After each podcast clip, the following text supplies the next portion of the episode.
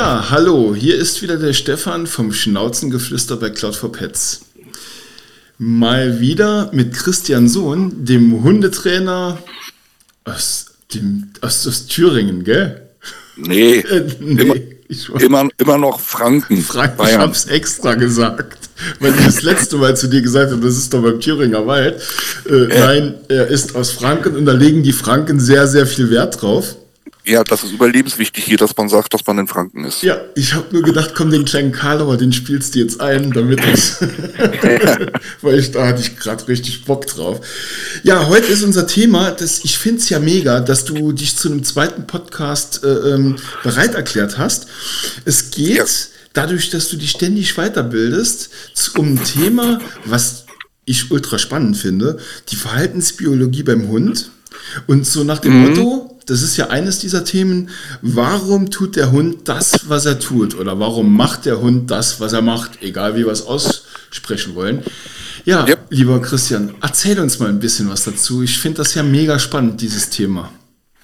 Ja, die Verhaltensbiologie ist ein ganz großes Thema, wird auch immer, immer sehr gern kontrovers äh, diskutiert, die ganze Geschichte, äh, weil ich beschäftige mich gerade sehr intensiv mit der Verhaltensbiologie, also der Ethologie des Hundes, weil es ja darum geht, wie du schon sagtest, warum tut der Hund das, was er tut? Das muss man ja mal betrachten. Ne? Warum hütet ein Border Collie? Ne? Und war, oder warum geht ein Dackel in Mäuselöcher und so weiter und so fort? Und äh, da muss man halt eben mal betrachten, warum tun die das? Und da muss man zum Beispiel auch mal gucken, dass der Hund dieses tut, weil er es anatomisch gar nicht anders kann. Also sprich, ein Husky zum Beispiel, Schlittenhund, ne, ist anatomisch und physiologisch dafür gebaut, bei Kälte Schlitten zu ziehen der kann das. Der hat ein dickes Fell, der hat den entsprechenden Körperbau. Wenn man mal guckt, Schlittenhunde haben nicht mehr als 25 Kilo, die haben eine optimale Verteilung, äh, was dann den Wärmehaushalt betrifft und ähm, den Energiehaushalt. Andersrum könnte man fragen, ne, der, ein Labrador könnte ja auch einen Schlitten ziehen. Ja, könnte er, würde er wahrscheinlich auch einmal machen. Und dann würde der Labrador aber sagen, nee, du, das funktioniert hier nicht weil die ganze Energiebilanz vom Labrador ja anders ist als beim Husky. Ja? Und deshalb muss man bei der Ethologie da mal gucken, wenn ein Hund etwas tut, warum tut er es? Und daraufhin kann man dann hinarbeiten. Also wenn ich da zum Beispiel einen Hund habe, der so diesen Controletti hat, ne, immer hinter Frauchen hinterher rennt und äh, äh, alles verbellt, was auch nur ansatzweise in die Nähe kommt. Da muss ich mir mal angucken, was ist das für ein Hund? Mir die Umgebung angucken, das ganze soziale Umfeld angucken und überlegen, warum tut der Hund das jetzt? Ja, der, hat ja eine Motivation, dieses zu tun. Und diese Motivation muss ich herausbekommen. Und ähm, da kann ich dann nicht einfach mit irgendwelchen Trainings rumarbeiten. Also klar, könnte ich schon, aber macht halt wenig Sinn wenn ich nicht rauskriege, warum der Hund das so tut. Ja. Aber das heißt ja im Umkehrschluss, also ich habe ja zwei Hunde. Einmal den Milo, ein, ich weiß nicht, der bellt dreimal im Jahr. Und einmal die Emma, hm, die ist immer dran. Jetzt habe ich es immer darauf geschoben, Frau und Mann, wie das so im richtigen Leben ist. Aber äh, ist da wirklich so, warum tut der Hund das, was er tut, dass es in seinen Genen steckt, mehr den Schutzinstinkt zu haben oder mehr so den gelassenen Instinkt und sagen, ja, ich, da passiert schon nichts?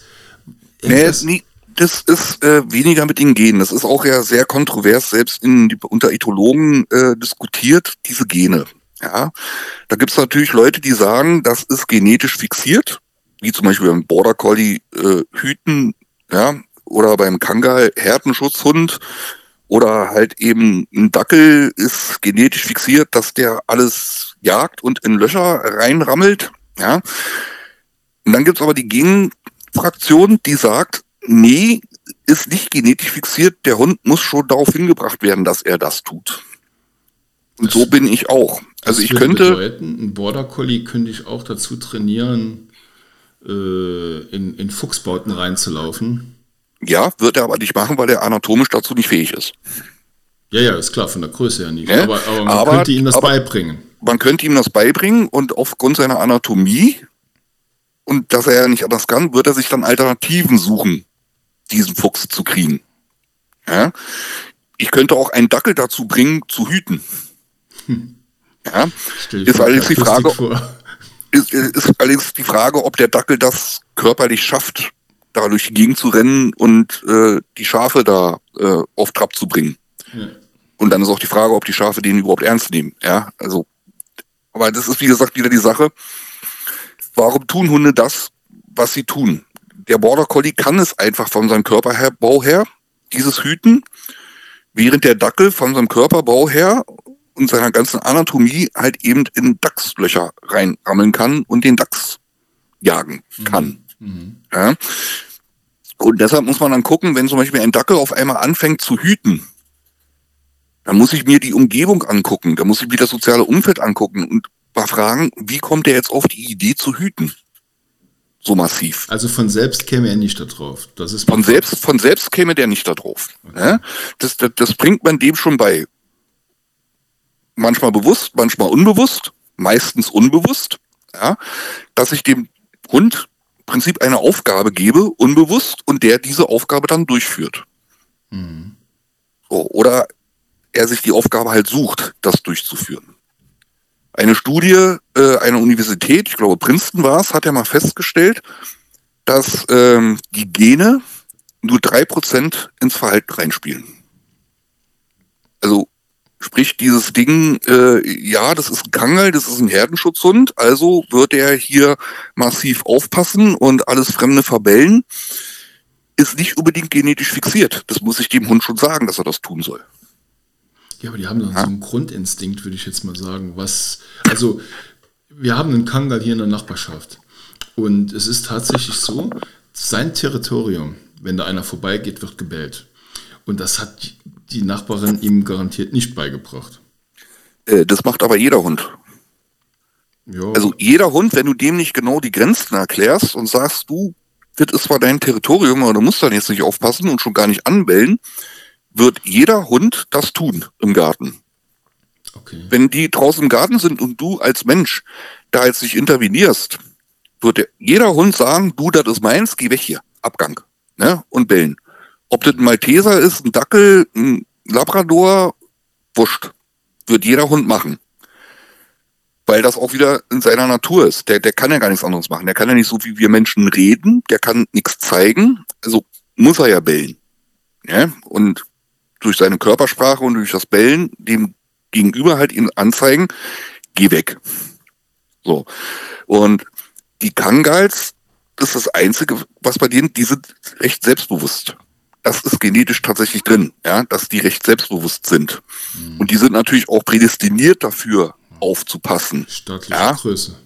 Ja, weil die, die sind ja auch mal dafür gezüchtet worden. Da ist schon ein kleiner äh, Vorteil für die drinne, nenne ich es mal so, ja. Also die kriegt man eher dazu hin, dass die wirklich aufpassen und halt eben Feinde verscheuchen.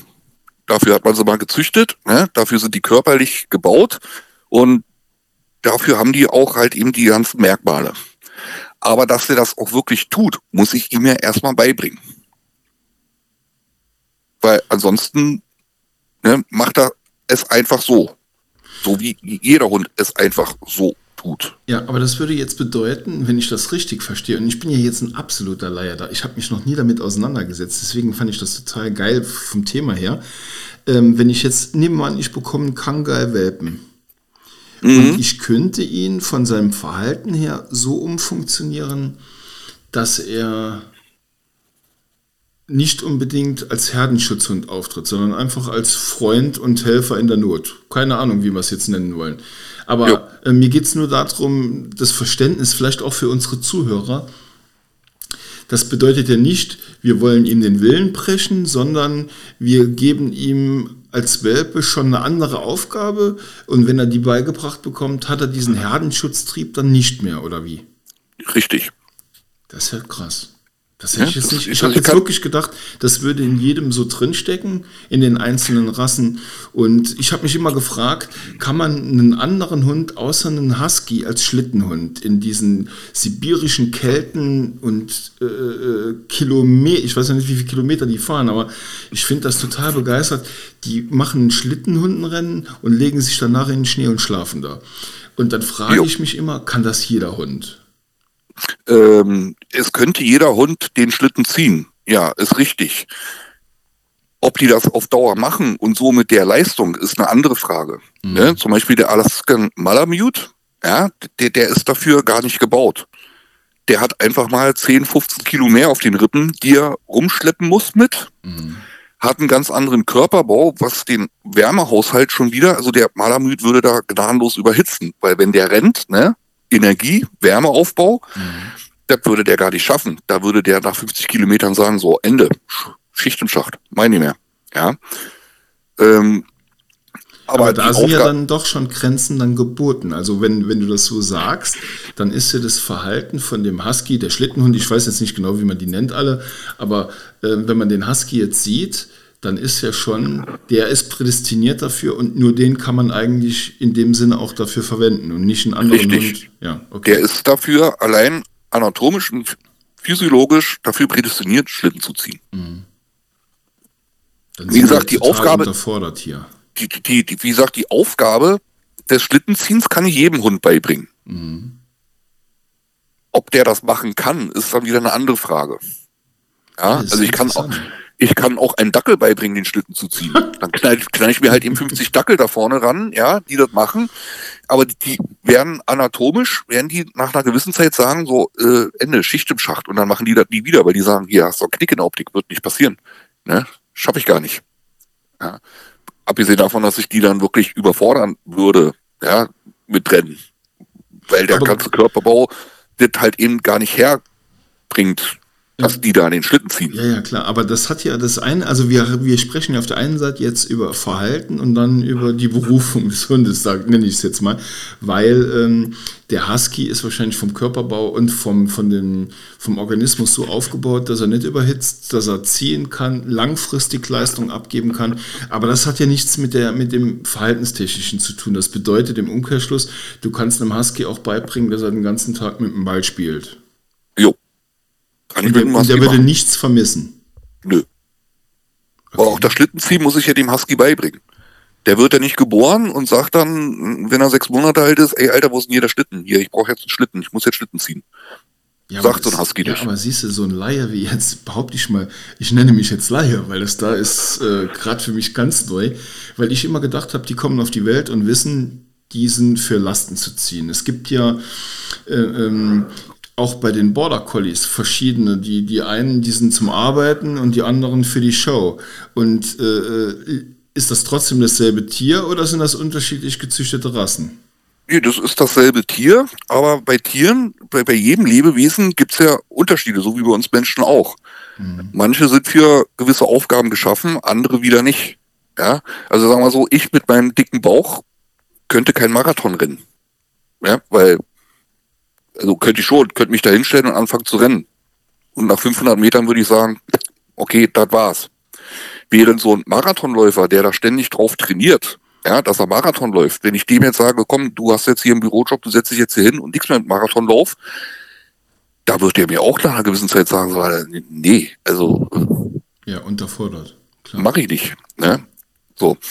Ähm, Ein schön, sehr gutes Beispiel, wirklich. Danke. Ja, ähm, und das ist so die Sache, wie gesagt, man muss immer überlegen, warum tut das Lebewesen das, was es tut. Ne? Mhm. Einfache Frage, die man sich mal überlegen kann, warum fliegt der Vogel?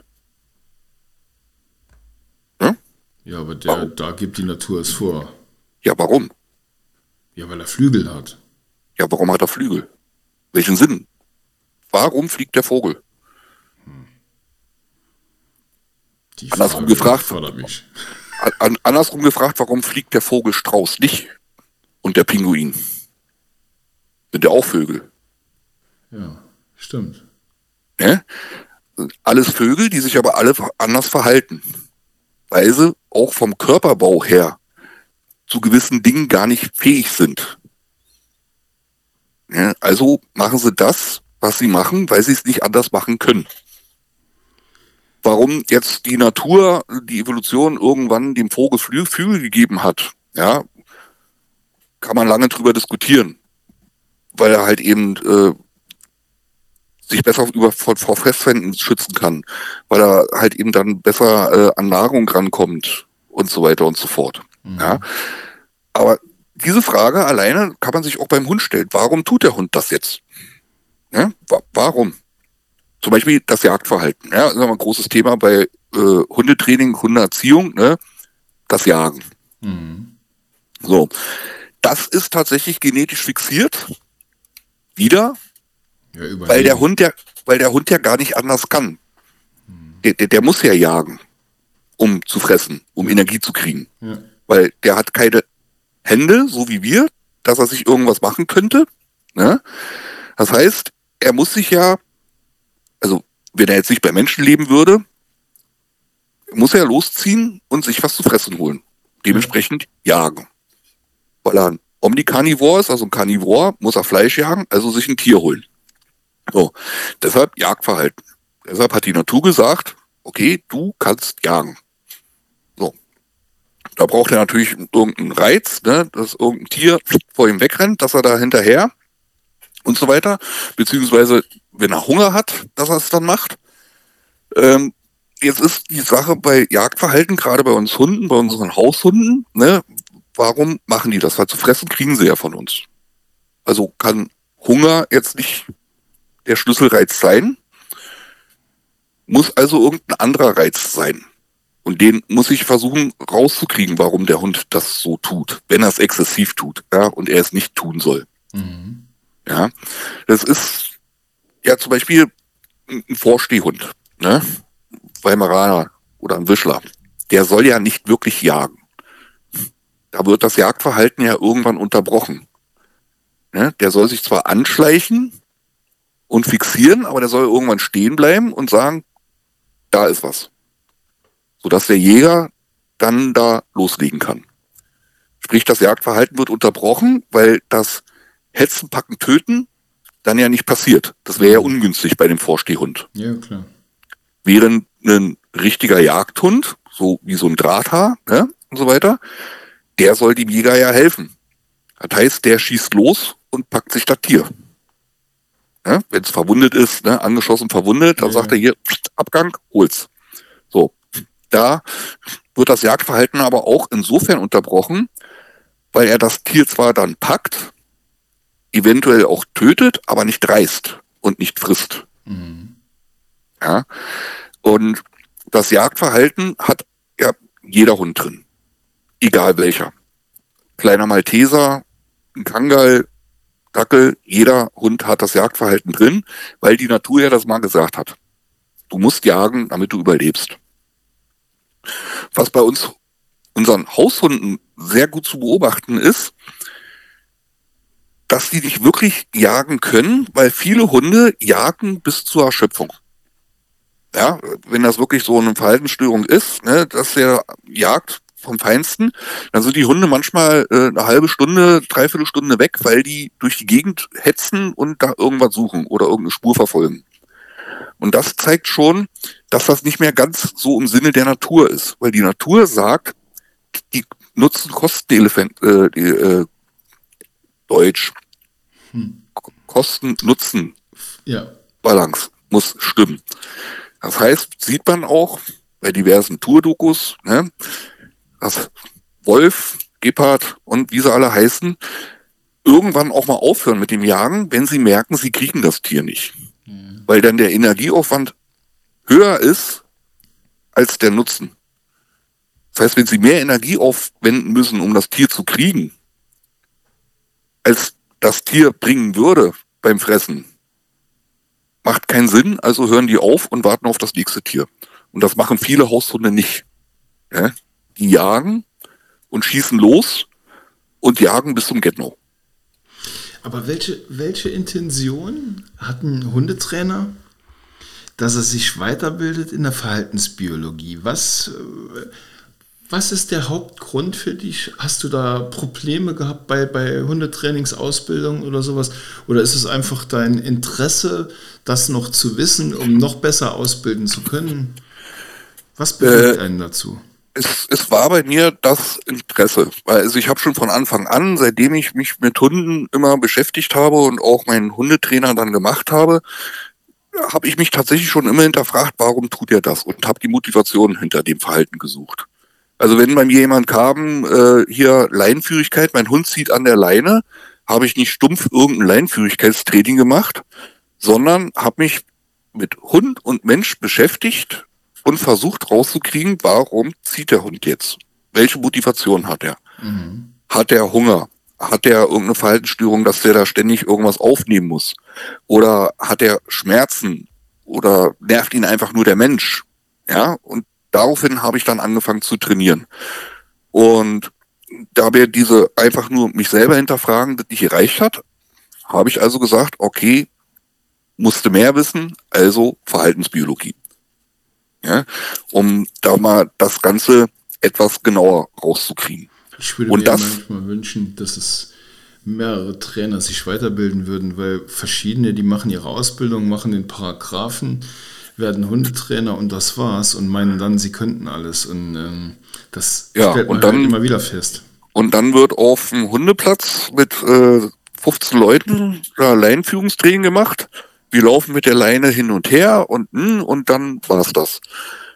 Ohne mal zu hinterfragen, wie gesagt, warum zieht der Hund eigentlich? Hm. Weil vielleicht liegt es ja auch am Menschen, dass der Hund zieht. Ja. ja. da kann ich mit dem Hund trainieren, wie ich will. Wenn es am Menschen liegt, kann ich das Training dann einfach mal in die Tonne kloppen. Klar gibt es augenscheinlich erstmal Ergebnisse, weil für den Hund ist das eine Übung. Die Übung wird er machen und es wird irgendwann ein Ergebnis geben. Bloß in Krisensituationen oder in schwierigen Situationen wird der Hund dann sagen, so Übung kannst du jetzt Übung sein lassen, jetzt ist nicht mehr Übung. Ne? Mhm. Und wird wieder mit dem gleichen Verhalten anfangen. Und deshalb hinterfrage ich immer die Motivation des Verhaltens. Egal, weswegen ich angerufen werde. Ich gucke mir ganz genau an, was für ein Umfeld haben wir, woran kann es liegen, wie läuft es in der Familie, was hat er für ein soziales Umfeld, was hat er für einen Lebensraum und da gucke ich und suche halt eben nach Gründen für die Probleme, die es da eventuell gibt. Mhm. Ja, weil für mich als Hundetrainer das viel mehr Sinn macht, als wenn ich irgendwelche 0815 Übungen auf irgendeinem Hundeplatz mache. So. Ja, klar, ist total oh. geil. Der Ansatz ist total geil. Und äh, würde ich mir wünschen, das hätten mehrere diese Ansicht und auch die Intention, sich mal weiterzubilden. Aber, lieber Christian, wir haben schon wieder das Ende erreicht. Es geht bei dir immer so schnell, weil du so viele geile Informationen hast. Die Zeit verfliegt echt in Sekunden irgendwie oder meine Uhr läuft schneller. Ich habe keine Ahnung. Aber wir sind leider wirklich schon am Ende wieder angekommen.